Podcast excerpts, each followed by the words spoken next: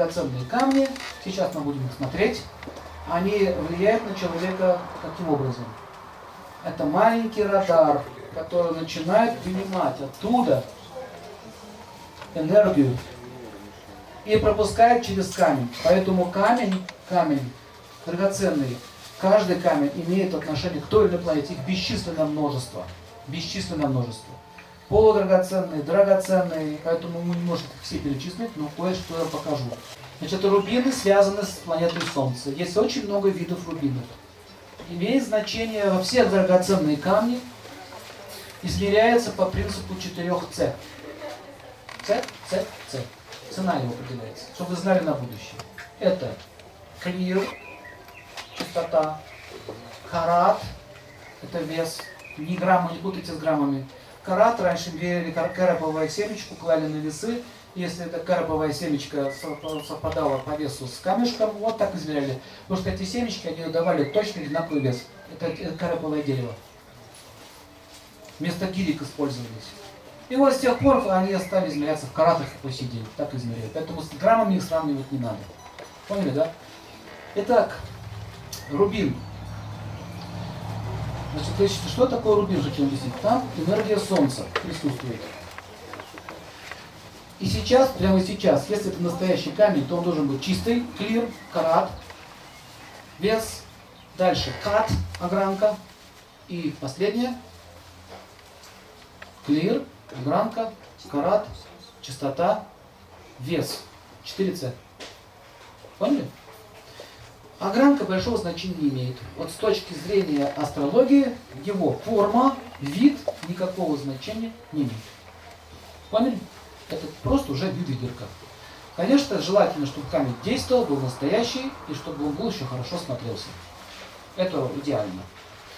Итак, драгоценные камни рубинки. Значит, у нас очень большое количество подделок. Чаще всего греют. Гретые, либо искусственно выращенные.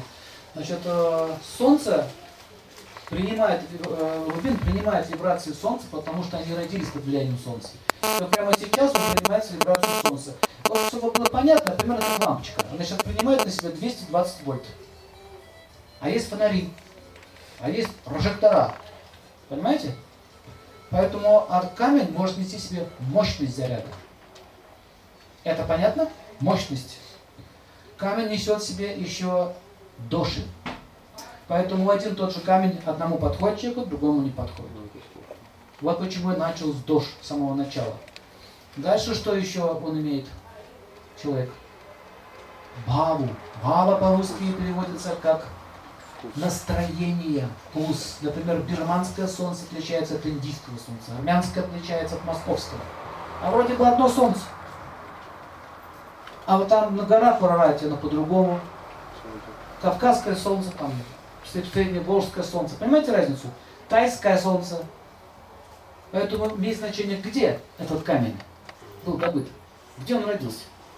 Значит, он будет нести за это вот той солнечной энергии. Знаете, как хорошее вино с какого места оно взято, какая земля, где оно росло, виноград. Виноград набирает. Вот камень по такому же принципу работает. В общем, чтобы подобрать драгоценный камень человеку, требуется знание трех наук. Аюрведа, чтобы не навредило телу. Второе, астрология. И третье, манишастра, сами камни. Камни еще обладают мистическими свойствами.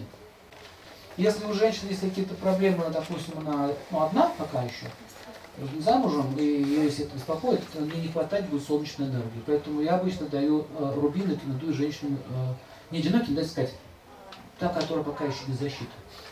И очень хорошо помогает, потому что она получает вот эту энергию, успокаивается, психоз прекращается. И что самое очень интересное, они действовать начинают быстрее.